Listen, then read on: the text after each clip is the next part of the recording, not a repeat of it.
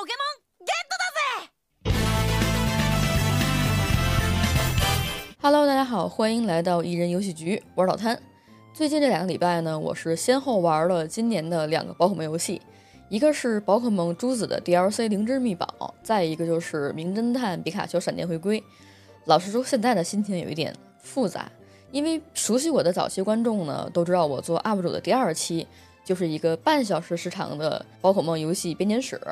后来也是因为经验不足吧，还有一些版权问题就下架了啊。那一期讲到最后还有一点自我感动，就是有点哭了啊，想想特别丢人。但是足以证明我对这个 IP 系列还是抱有很浓厚的喜欢的。不过有没有人跟现在的我是一样的？可能随着年龄的增长，然后工作生活的比例当中很多事情需要调停，那玩游戏的时间就会被大幅的占去。尽管是出于习惯也好啊，童年滤镜或者是情怀也罢了。他每年发宝可梦系列的游戏的时候，我依然还会购买，也会找时间去玩儿，但是会少了很多小时候那种想要去琢磨跟单纯的快乐的时候。呃，像是之前发的剑盾的 DLC 凯岛，我是属于基本没有玩完的，更不要说还有二周目跟全收集。当然，这是我个人的一种情况。我就偶尔会怀念起小时候跟朋友一起借那个 GB 啊，借 GBA，用电脑模拟器去玩口袋妖怪的那段时间。你看我现在的措辞还是口袋妖怪，那小时候玩就是很傻，那可能狂练意志，然后依靠等级压制呢等等方法吧，就把这游戏就通关了。但是那种快乐还是很单纯的，很就是有成就感的。所以，这些内容我会完全以一个。老玩家的怀旧的角度去聊宝可梦的游戏编年史，顺序呢就按照游戏发售的时间啊，以世代作为划分。但是像是什么探险队系列呀、宝可梦铁拳、随心拍这种旁支游戏呢，也会对号入座的放在每个时代里边，这样可能方便大家去回忆，或者方便大家会记住啊。那如果按照录制的时间来讲，那我这一期应该是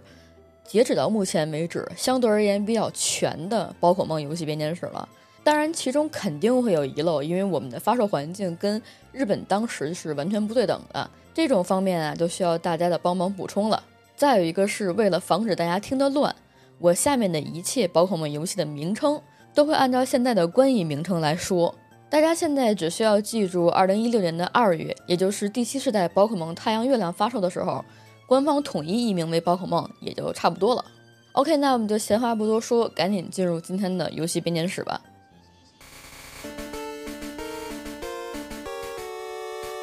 真的要追溯宝可梦这个 IP 来到我们身边的时候呢，还是一九九九年。那一年，大陆引进了一部动画片儿，因为引进的时间、配音版本的不同，这部动画片儿也有着很多的名字。我小时候在 BTV 台看的就叫做《宠物小精灵》，后来也有叫《神奇宝贝》的。总之呢，就是真心镇的小智带着皮卡丘不用上学考试，外出探险跟战斗的故事。当时觉得这个设定啊，真的让人非常的羡慕。在冒险途中呢，他会有自己的伙伴，去挑战道馆，去遇见各种各样的 NPC，和他们之间发生很多有趣的故事，也会和各种各样的宝可梦相遇。而我自己非常喜欢的火箭队三人组呢，也总会出来捣乱。后来呢，我们就发现宠物小精灵在引进中国之前，在日本本土是有游戏的，叫做 Pokemon。截止到二零二三年的第三季度，宝可梦游戏一共经历了九个世代。一切的源头啊，都要从这个男人田高志开始讲起。现在我们都知道，他算是游戏界一位不太愿意露面的传奇人物，也是现任 Game Frank 的社长。彼时七十年代，街机的文化兴起，也不乏有铁拳、街头霸王、合金弹头、魂斗罗这类声名大噪的老 IP。田高志啊，这时候正好上中学，他也算是一个游戏高手。最喜欢的游戏呢是《太空侵略者》。高一暑假结束的时候，他就用所有的积蓄呢买了台电脑。开始每天苦学编程语言，也没过多久，就成功的制作了一款移植度相当之高的《太空侵略者》PC 版。一九八三年的时候，他就考入了东京都高等工业专科学校。因为游戏玩得好啊，所以在男生当中就非常有人气，也经常被人开玩笑说：“哎，你应该可以出一本研究游戏技巧的书啊。”结果呀，他就真出了。坊间说呢，这是日本第一本游戏攻略，就叫做 Game Frank。当时攻略的内容是围绕着铁板阵这个游戏展开的。铁板阵是游戏史上第一款直向卷轴式的射击游戏，由南梦宫呢在一九八二年发售，是那个时期同类型游戏当中画质最高的单人射击游戏。所以粉丝的基数非常大。田靠志这一本啊，Game Freak 愣是卖了一万多本，这就引起了当时南梦宫社长中村雅哉的关注。其中非常详实的内容呢，还让他一度怀疑，哎，是不是有人把内部消息泄露出去了呀？于是赶紧召集了包括制作人远藤雅生在内的所有员工，就开始调查这件事到底是怎么回事儿。这个举动啊，就搞得南梦宫内部人心惶惶。后来还是远藤雅神亲自下场，他坚决地声明自己的团队当中并没有任何人透露资料，并且还在公开场合指责这本 Game Friend 的内容纯属捏造。你说呢？一个是游戏制作人，一个是名不见经传的素人，作为读者来说，到底会信谁？这个事儿呢，搞得田高志也很烦，到什么程度啊？他想出门去打街机都不敢明目张胆的去，他还要跑到新宿去，就怕有人把他认出来，然后喷他。直到有一天。远藤雅神自己憋不住了，他就出于好奇呢，在私下找到了田高志，两个人呢好好的聊了一下，发现他们呢谁都没有说谎，这个铁板阵的攻略确实是田高志自己研究出来的。两个人呢就越聊越开心，后来发现他们对游戏的理解呢非常相似，就成了好朋友，并且结下了深厚的友谊。一九八九年呢，任天堂呢出了一代神机 Game Boy，有没有人知道这个 Game Boy 是怎么普及起来的？我给大家两个选择，注意审题。我说的是普及，一是超级马里奥大陆，二是俄罗斯方块。大家可以猜猜试试看啊。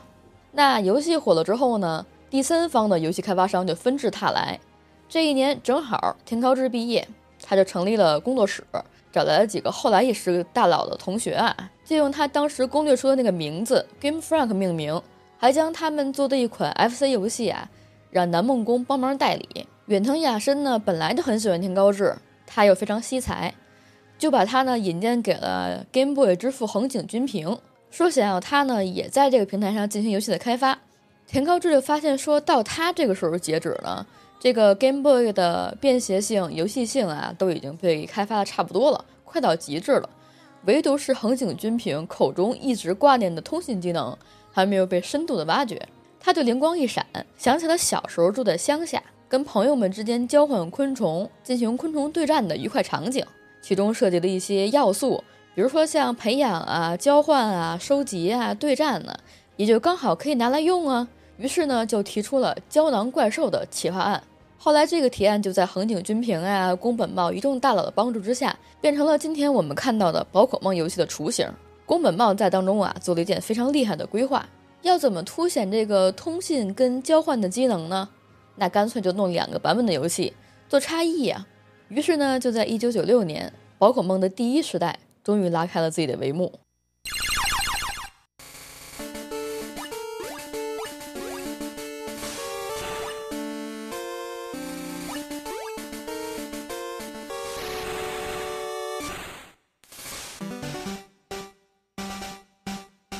时代的范围呢，是从宝可梦红绿开始。截止到宝可梦金银之前发售的所有宝可梦游戏，也就是在日本发售的宝可梦红绿和宝可梦蓝，以及1998年在美国发售的宝可梦红蓝，同年还在日本发售了宝可梦皮卡丘。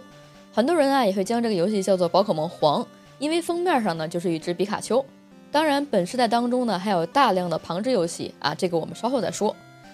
第一世代的宝可梦游戏呢，主要冒险场地在关都地区，宝可梦数量为一百五十一种。红绿蓝这三个游戏呢，最初拿到的御三家是棉娃种子、小火龙跟杰尼龟，宝可梦皮卡丘则是皮卡丘，这个跟动画片当中是一致的啊。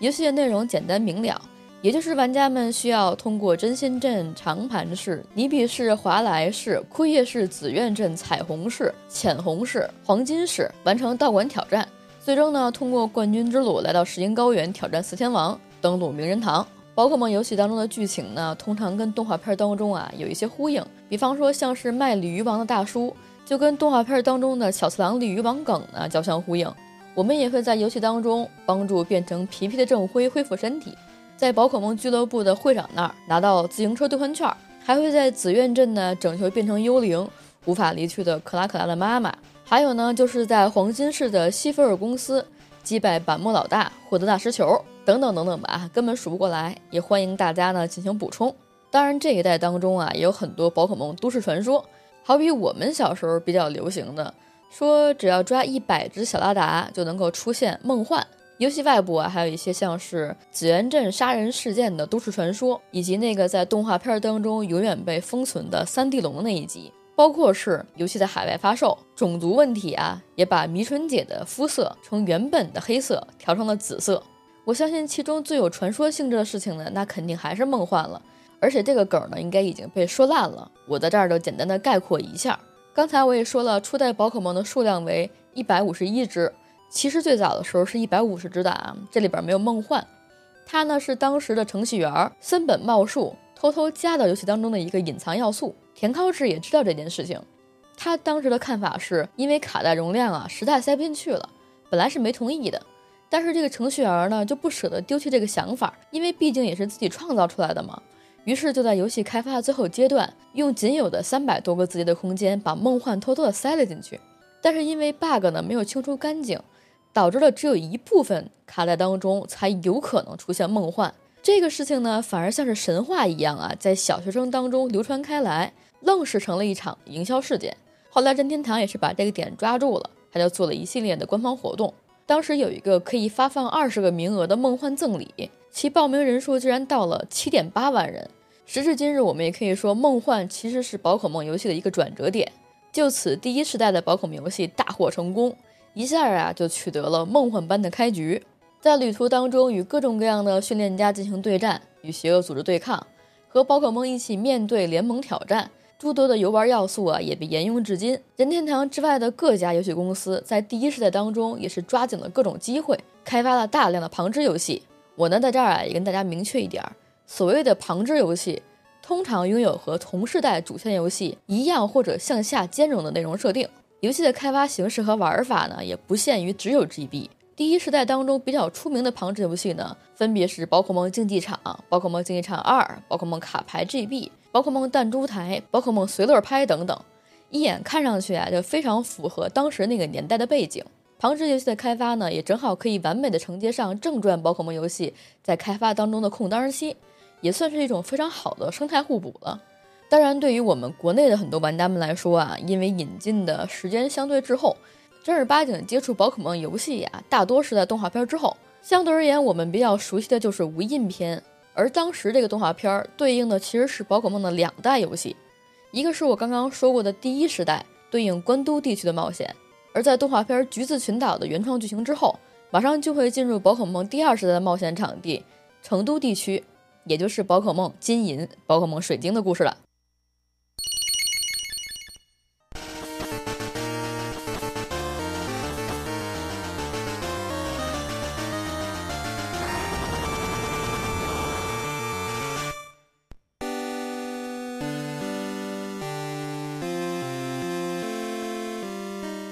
九九九年，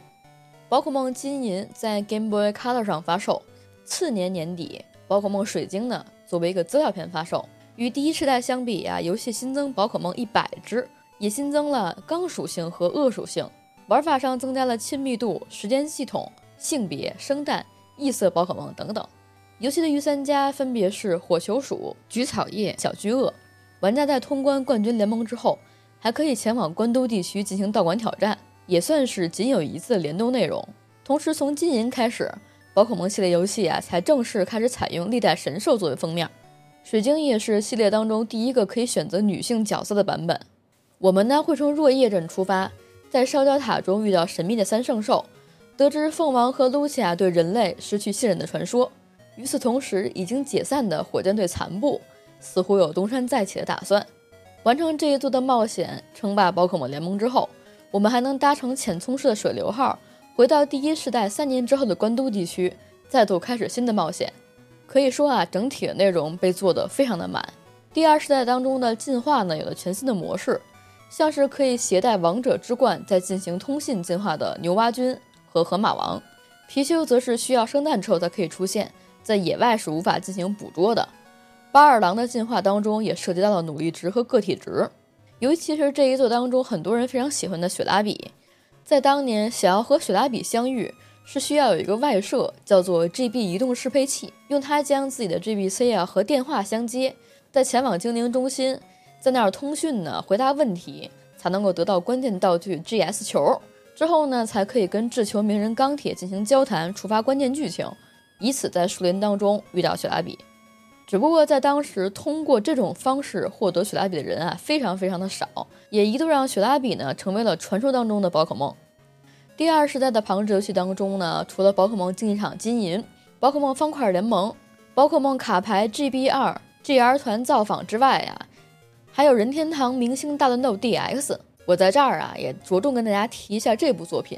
你要知道，能够在五代任天堂明星大乱斗当中登陆的角色啊。那肯定是老人家的头部 IP，以及后续很多年当中的啊登录在任天堂游戏主机上面的大热角色。目前参战角色是八十八名，其中宝可梦游戏的占比大概是十分之一。确实，因为每一座宝可梦游戏啊都由任天堂发售和独占，也就诞生了游戏史上最大的一个误会：宝可梦到底是任天堂的还是 GF 社的？事实上啊，在第一世代宝可梦游戏火爆之后呢？任天堂就牵手了 G.F 社、Creatures 联合成立的 The Pokemon Company 宝可梦公司，也就是今天我们所说的 T.P.C。老任负责出资，G.F 社和 Creatures 各持一头股份。老任呢又和 G.F 社彼此独立，而且 G.F 社啊不是他的子公司。但是对于 G.F 社来说，除了宝可梦这个 IP 之外的所有游戏，你也是可以在其他家、其他平台进行发售的呀。我们可以简单理解成。G.F 拥有宝可梦正统续作的唯一制作权，但是任天堂与此同时却拥有宝可梦正统续作的唯一发售权。T.P.C 则是负责有关于宝可梦的一切授权事务和销售业务，所以他们三者之间可以说是分工比较明确的。但是随着这一年啊，各家老领导退居二线，也确实闹出了不少的问题。总之就是，如果之后还有人再问你这个问题啊，千万不要傻傻的脱口而出了哈。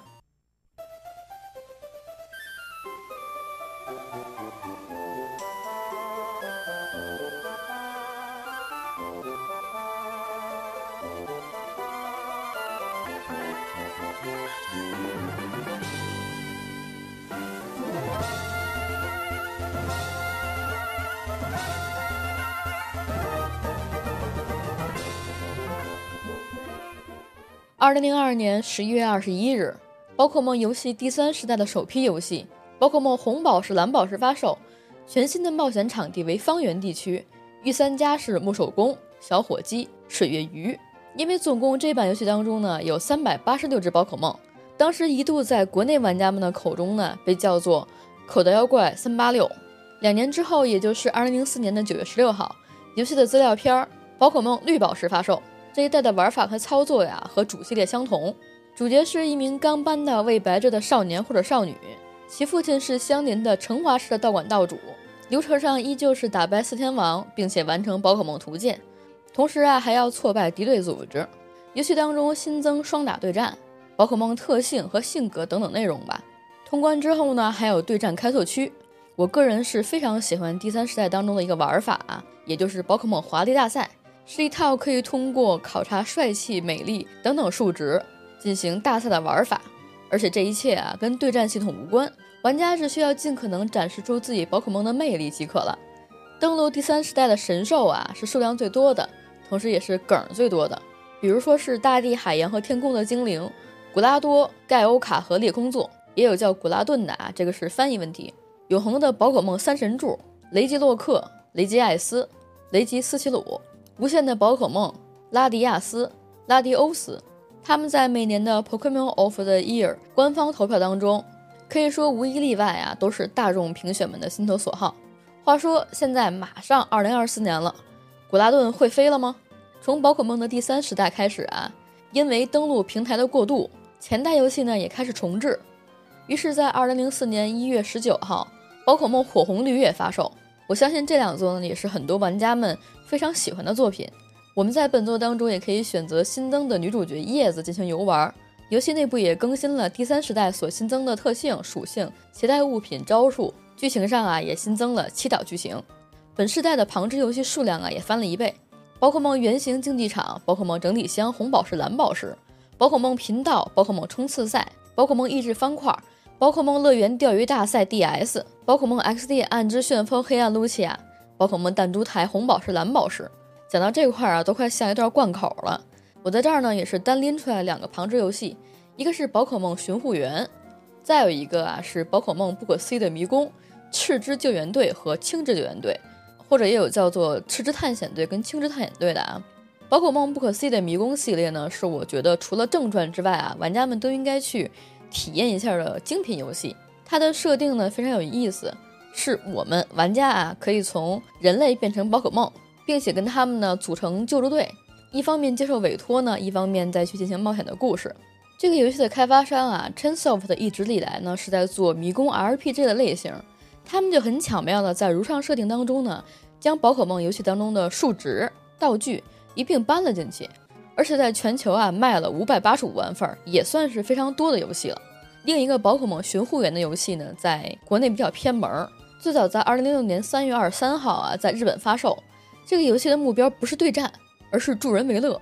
你甚至捕获宝可梦的方式啊，都不是用精灵球，而是采用捕猎游标。它当时登录平台是 DS，等于已经有了下屏可以使用触摸笔，用触摸笔呢在屏幕上来回晃荡、来回转，最终使得野生宝可梦加入自己的队伍。我们现在是很难去评论这个游戏呢，在当时那个语境之下，是不是能够满足所有人的喜好。但是啊，宝可梦巡护员。是衔接宝可梦系列游戏第三世代和第四世代当中非常重要的作品之一，也是获得玛纳飞弹的途径之一。游戏流程的第一轮之后，巡护员在网络模式之下呢，摁下 R 加 X 加 Life 的解锁，便可以通过神秘礼物把玛纳飞的蛋传送到宝可梦珍珠钻石当中。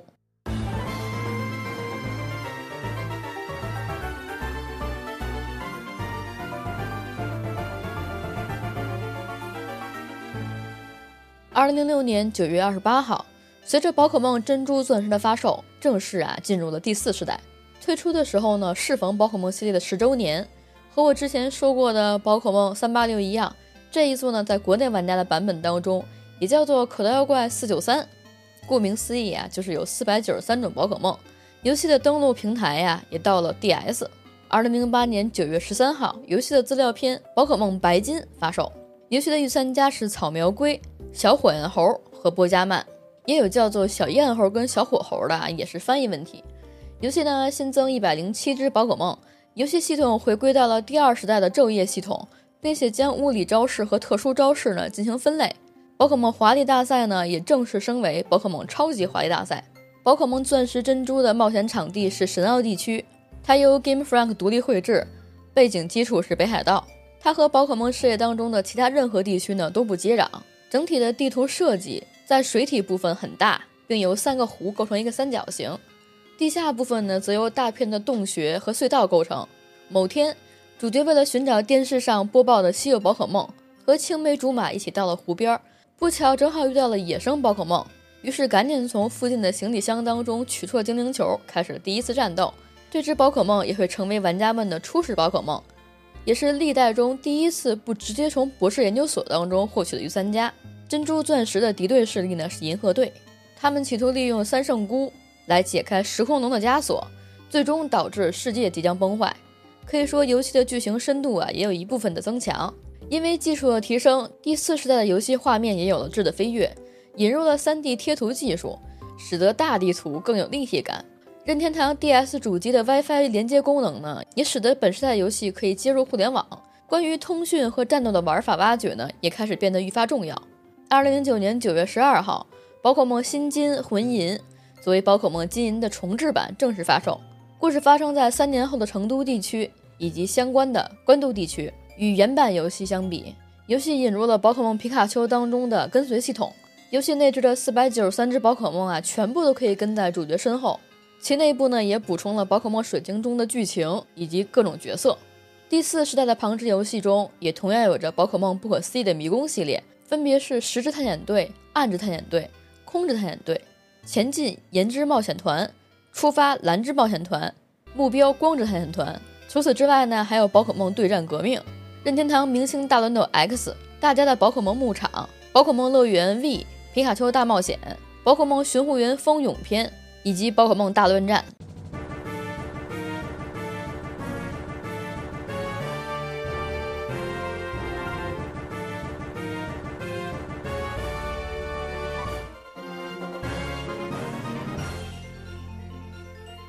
同样在 DS 上延续的还有宝可梦第五世代，也就是从2010年9月18日发售的宝可梦黑白，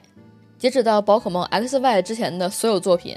我觉得在这个时代当中发售的宝可梦黑白和宝可梦黑白二都是不可多得的优秀作品，尤其是宝可梦黑白啊，在发售之前就已经获得了法米通四十分的满分成绩。游戏内部呢，新引进宝可梦一百五十九只，同时增加了季节系统、轮盘对战和三打对战。御三家是腾腾蛇、暖暖猪和水水塔，也有叫小水塔的。在惯有的游戏进程之外呢，玩家们还需要面对一个新的反对势力。也就是号称要解放被人类压迫的宝可梦的组织等离子队，他的首领呢叫恩，也是我认为的在历代宝可梦游戏当中啊塑造的最深刻的角色。首先呢，恩是一个很矛盾的人。据都市传说来讲，他是人和宝可梦的后代，所以能够听懂宝可梦的语言，也从小跟他们一起长大。但是因为所处的阵营问题啊，也让恩这个人非常拧巴。他认为，在精灵球束缚之下的宝可梦呢，也没有完整的精神世界，所以过得并不幸福。于是啊，他就决心想要改变世界，还给宝可梦自由，创造出只属于宝可梦的世界。玩家在游戏当中会跟恩进行多次的邂逅交流以及对战，这个部分也是黑白游戏当中非常重要的组成。就连宝可梦官方啊，都有那么一点夹带私货，对于恩呢有一点偏爱。在黑白当中。恩是唯三的有动态对战形象的训练家之一，而且在黑白二当中，恩的 ID 数字是零零零零二，他也是累计使用宝可梦种类最多的 NPC，一共用了四十二种。二零一二年二月发售的宝可梦黑二白二是宝可梦黑白的剧情续作兼资料片，你看这还加了一个续作，原本的资料片呢都是在原基础之上重新做了一下，而黑白二的故事呢发生在前作的两年之后。游戏的舞台啊被设定在合众地区，剧情上再次引入了等离子队。它的游戏内容量啊完全可以按照一个新的游戏来计算。游戏的特色系统当中呢，增加了宝可梦世界锦标赛、电影拍摄等等，也提供了剧情之外的很多体验。在第五世代当中呢，有一个我个人非常喜欢的宝可梦旁支游戏《宝可梦之信长的野望》，是宝可梦公司呢和光荣拓库摩啊共同研发的战略角色扮演游戏。玩家在游戏当中呢，将扮演初始之国的首领武将，在十七个国家的乱世地区彼此之间进行争霸，夺取霸权，最终会以剿灭信长作为目标。而每一个国家都会与一种宝可梦属性有着相当深厚的渊源。如果不计算主角以及配信事件才能够得到的莱西拉姆，总共其中会包括一百九十九名武将跟一百九十九种宝可梦。如果你刚好又喜欢战国题材，还又喜欢宝可梦的话，确实啊，可以在这部作品当中一口吃个胖子。当然，除了我上述所说的啊，本世代当中的旁支游戏呢，还有宝可梦不可思议的迷宫、极致大门与无限迷宫、宝可梦乐园二超越世界、对战与收服、宝可梦打字练习 DS、宝可梦 A 二搜寻器、宝可梦立体图鉴 BW、宝可梦大乱战 U 等等。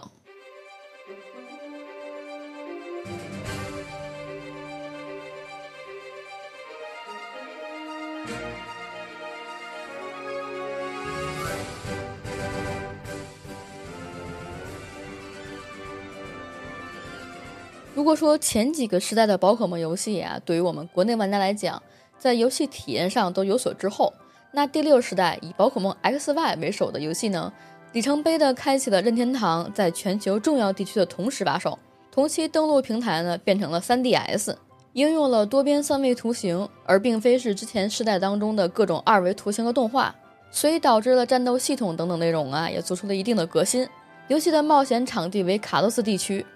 御三家是哈利利、火狐狸和呱呱泡蛙。游戏推进流程之后，我们也可以从布拉塔诺博士那儿呢得到妙蛙种子、小火龙和杰尼龟。游玩的流程啊，依旧是以挑战宝可梦联盟为目标，同时还需要阻止闪焰队的阴谋。游戏内部新增属性妖精属性，新引入七十二种宝可梦。对战过程当中啊，出现了超级进化的新模式。通讯中新增奇迹交换。之前我们在每个时代游戏当中啊，都必须拿到的学习装置，也变成了本时代当中的重要物品，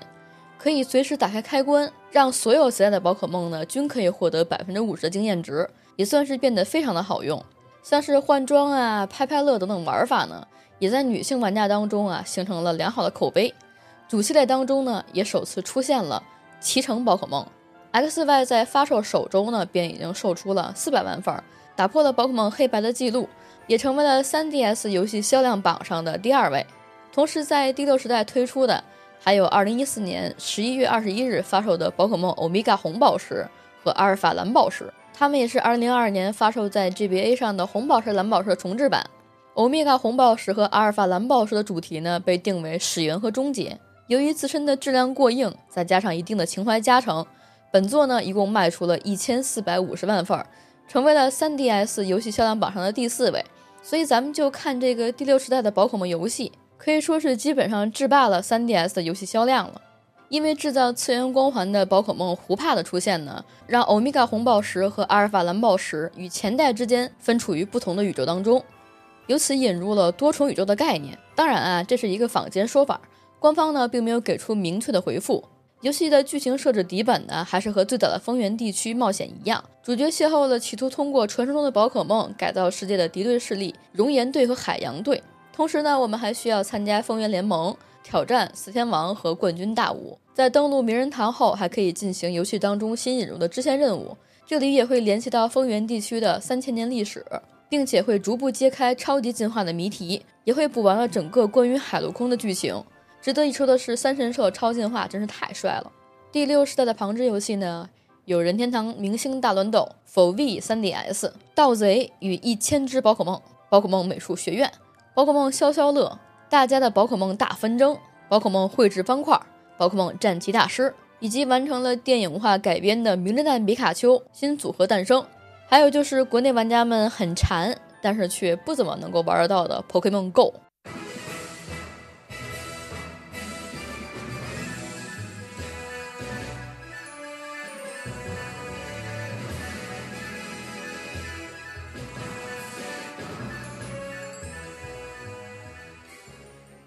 OK，终于啊，来到了宝可梦的第七世代。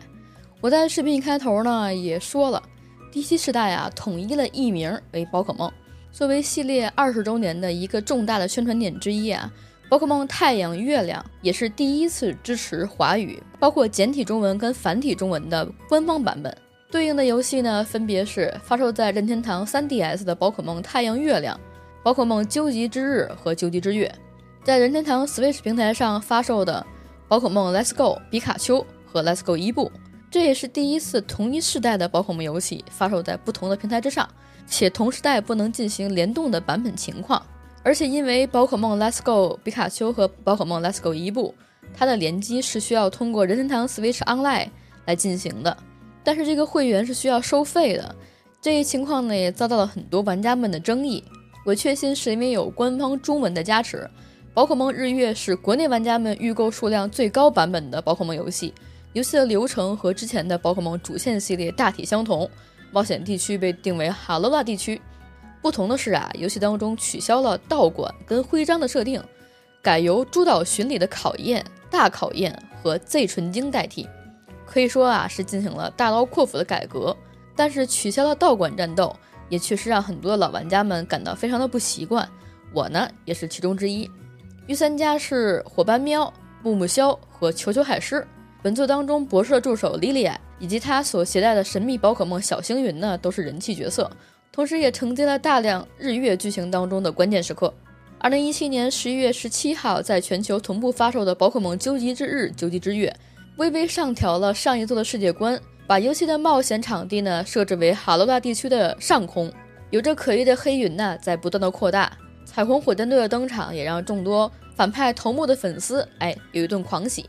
我们可以很明显的看出，宝可梦日月和宝可梦日月二都尝试和之前的黑白和黑白二一样重视叙事，但是在我看来呢，两者之间还是有一定的差距的。这个版本当中的世界观确实非常丰富，而且利益很高，但是唯一不同的是，它并没有拔出来一个像 N 一样被玩家们所认同并且具有代表性的人物，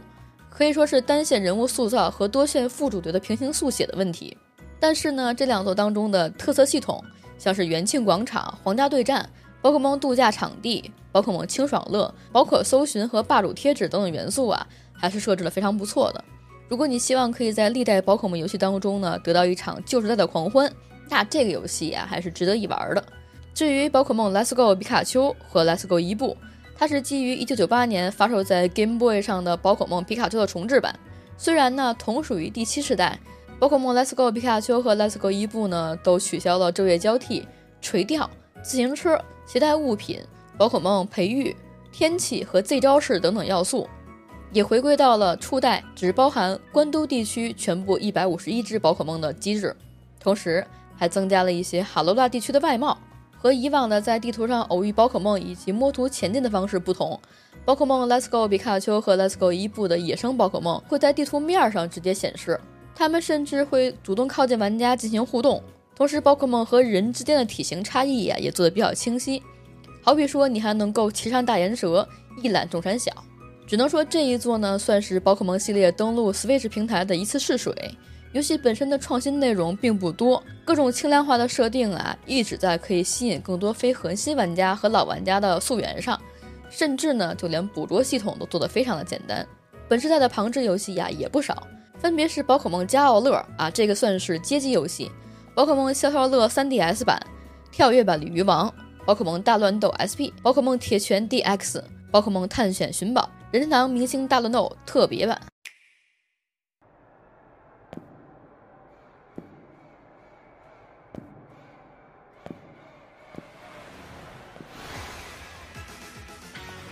有了宝可梦 Let's Go 比卡丘和 Let's Go 伊布的铺垫，第八时代的宝可梦游戏呢，已经彻底来到了任天堂 Switch 平台上。二零一九年十一月十五号，宝可梦剑盾发售。冒险场地是以英国大不列颠岛和爱尔兰和苏格兰为原型的加勒尔地区。游戏回归了道馆战的老机制当中，御三家为敲音猴、岩兔儿和泪眼蜥，同时引入一百个左右的新宝可梦。这里边也包括了很多地区化跟集聚化的宝可梦。不少历代游戏当中的玩法啊被删除，新增了旷野场地、宝可梦露营等等内容。一开始虽然被人诟病，但是随着游玩体验的深入。我相信很多玩家们也逐步明白了，制作组啊想要回归到探险体验的用意上，当然也不排除是为上一代日月的很多缺点做着补的感觉。整体的制作上啊真的非常的保守，但是野外集聚化团战的推出也新增了玩家们通关一周目之后的可玩性。当然这个呢也确实跟登录在 NS 平台上大家的联机方式更加容易有很大的关系。总而言之呢，剑盾在游戏正式发售之后一周，就已经在全球取得了六百万份的销量，也成为了任天堂 Switch 平台上首周销量最快、最多的游戏，并且连续九周占据了法米通销售的榜首，打破了宝可梦珍珠、钻石创下的八周纪录。截止到二零二二年三月末，本游戏啊一共售出了两千四百二十七万份。第八时代的宝可梦游戏啊，因为在 Switch 上发售，也是首个含有扩展票的时代。过去的资料片 DLC 都是单独一个小的卡带，这一次呢也是用了电子版发售的形式，也就是我们后来看到的《凯之孤岛》和《冠之雪原》。我也承认，确实这两部没有玩完。刚开始发布的时候呢，甚至还有一个梗说啊，总觉得剑盾剧情少，合着是没有做完呢，全都放在 DLC 当中了。确实，这两个资料片可以继承宝可梦剑盾的保存数据。不仅如此啊，无论玩家的进度如何。都可以前往凯岛以及王冠雪原开始冒险。因为地区存在变化，加勒尔地区的图鉴呢将进行更新。宝可梦剑盾当中很多没有出现过的背景、特效和边框，新陆地当中继续解锁。凯之孤岛以成长作为主题，我们呢将会身着修炼服，和岛上的道场师傅马士德拜师学艺。冠之雪原则以探索作为主题，冒险场地自然是白雪皑皑的王冠雪原。我们在这儿会被皮尤尼任命为探险队长。身着探险服，深入漫天的雪原当中，同时新增了经验护符等等新道具、新对战模式、制约比试、加勒尔明星赛等等。那如果真的算起来，把这些加在一起，真可谓是一个完整的剑盾游戏了。二零二一年十一月十九日，全球同步发售了宝可梦金灿钻石和明亮珍珠。这一座呢，也是外包制作，交给了 ILCA 工作室。一开始呢，也有很多玩家呢对这个质量啊保有担忧。要知道，当年在 DS 上发售的宝可梦珍珠钻石，可是不少玩家们心中的最爱。因为我呢之前已经介绍了珍珠钻石的基本内容，再加上呢我还有前作滤镜，干脆啊就直接引用两家媒体的评价，大家看一下，自行品品呢就能够了解到其中的很多深意。法米通在这上面呢给予的评价展示了极高的情商，说游戏延续了原作大头 Q 版的制作方向，在重置版中进行了高品质的还原，既不是一味的追求贴近真实的类型，也不像宝可梦剑盾当中拥有精美的画面表现，主要是因为每部游戏所追求的方向不同导致的。嗯，就很情商高。另一家说实话的媒体啊，也就是我们国内的游民星空，就比较直接，说本作的直观改动呢极为有限，它所有的乐趣啊都源自于原版，而他自己呢，甚至连重置版本最基本的工作提升画质都没有做到合格的水准。但是不管怎么说呢，截止到二零二二年三月末，游戏在发售后呢，一共卖出了一千四百六十五万份，也是任天堂 Switch 平台上销量榜单的第八位。所以说啊，宝可梦系列随便拎一个出来都是万金油啊。至于第八时代当中，那那那那那那，准确来说应该是所有宝可梦系列当中，宝可梦传说阿尔宙斯的存在啊都很特殊。它呢应该算是 Game Freak 闷声搞大事的一部作品。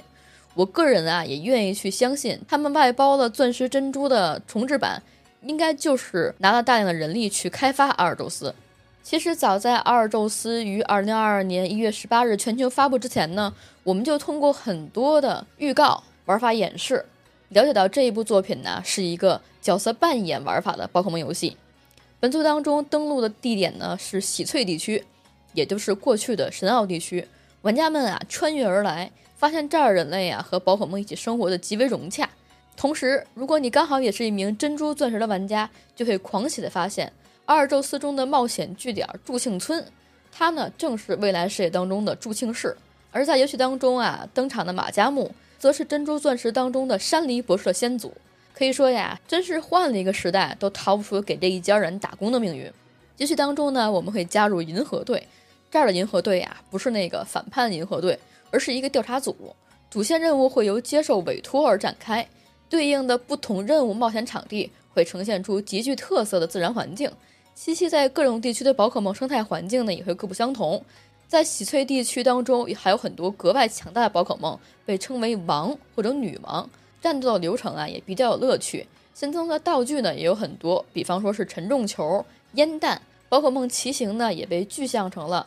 海陆空三种模式。但是啊，我们实话实说，任何的冒险游戏在后期呢，都会出现重复而且单调的情况，更不用说是有着收集要素的宝可梦系列了。作为不同体验和承上启下的作品呢，阿尔宙斯整体的素质来说还是比较不错的。当然，本时代当中的部分旁支游戏呀，也跟随正作一起登陆了 NS，分别是 Pokemon Home、宝可梦破 C 的迷宫、救援队 DX、欢迎光临、宝可梦咖啡店、半半缤纷剧、宝可梦大师 EX、宝可梦大集结。至于目前和我们最近的宝可梦第九时代还在进行式当中，本时代的主线游戏呢，仅仅是宝可梦珠子。和刚刚发售的 DLC《灵芝秘宝》，旁支游戏呀，也就是刚刚我上面提过的《名侦探皮卡丘闪电回归》，以及宝可梦 Home，还有宝可梦 Sleep。宝可梦 Sleep 呢，其实完全可以当做一个功能性软件。当然，在阿尔宙斯的开放世界试水之后啊，珠子的冒险模式呢，已经完全转变成了非固定线路开放世界的探索呈现。本作的冒险舞台呢，是以现实世界伊比利亚半岛为原型的帕底亚地区，御三家为新夜喵。呆火鳄和润水鸭，一开始让我非常羡慕的宝可梦世界不用上学的设定啊，也被推翻了。我们在这一座当中呢，就会以宝可梦学校为寻宝的主题开始课外活动，以此为契机呀进行出发。而且作为一开始就知道的不可进入的零号地区呢，也成了很多玩家们心心念念想要窥探的寻宝场地。总体的大致线路分为三个，第一个呢是和派帕一起寻找珍贵食材的传说之路，第二个则是挑战学校当中让人头疼的。团体天星队的星辰之路，再一个就是寻访各地道馆，并展开冠军的冠军之路。完成上述三个剧情啊，便可以进入最终的归乡之路，即可完成珠子游戏当中的全部内容。而更加残酷的事实啊，即将揭晓。本作当中啊，推出了几个特色系统：宝可梦洗澡澡，也就是在野餐的时候呢，通过给宝可梦洗澡澡。不仅可以把宝可梦洗得干干净净，还能够恢复宝可梦的体力，并且加深进一步的羁绊。至于宝可梦骑行呢，这个可以说是作为封面兽啊变成摩托车的最直接的体现了。游戏当中的钛金化呢，是存在于这个版本当中的现象。钛晶属性啊，一共分为十八种，与宝可梦搭配之后呢，会产生各种各样的组合。钛晶化能够让与钛晶属性相同的招式提升威力，也可以改变弱点属性，以此呢大量提升对战的可玩性。这一座当中的限定宝可梦也比较多啊，就是在国内联机条件不怎么好情况之下呢，也确实迫使了很多人去买那个加速器。也增添了不少的社交属性，大家进行拉群的这个举措啊，也是我在历代宝可梦当中见到的比较多的啊，算是一个非常不错的亮点。后续的很多团体战的定期更新呢，也是做的非常不错的一个维护。但是我不得不说啊，也是丑话说在后边，就是在这个大家都卷的时代当中呢，宝可梦真的是岁月静好啊，全程配音都没有，岁月静好的游戏的画面贫瘠啊，远景当中有大量马赛克。珠子的当时发售的时候，那个 bug 多的都出了集锦，近景的贴图就简直是一片糊，复杂场景当中还经常会遇到掉帧的问题，严重的掉帧，随处可见的 bug 简直多的都数不过来。但是后续可能是因为更新的逐步增加，这些地方也会慢慢的被弥补。就是面对这些东西啊，你再喜欢也有些乏力了，真的，就这个模式。啊，我不说我活得比宝可梦长，也差不多了。就是当你有再多的喜欢程度、跟情怀以及热爱，在面对这些所谓的点、所谓的不怎么创新、不怎么有太多的质变，这种所谓的半停滞化的情况之下，你你再怎么喜欢它，也有点乏力了。真的，虽然我还会支持，但是也有点吃不消了。当然，现在还有一个说法呢，就是在第九世代当中啊。主线游戏虽然已经发完了，但是可能会在 NS 机上重新重置黑白二。那我的感觉就是，干脆不要太多变动，直接把画面做好。这个重置可能对于很多喜欢的玩家来讲就已经足够了。又扯到下一步关于 NS 新机的发售，我们还会有新的一部宝可梦作为护航游戏吗？无论如何，还是希望 GF 社以及老任可以给我们一点新花样的啊，来刺激一下我们这些老玩家，来吸引一些新玩家。那作为以十为整数的一个新时代，那我们真的就要拭目以待了。行了，讲到这儿呢，关于这一次宝可梦游戏编年史的大体剧情跟世代的介绍啊，一些补完就已经差不多了。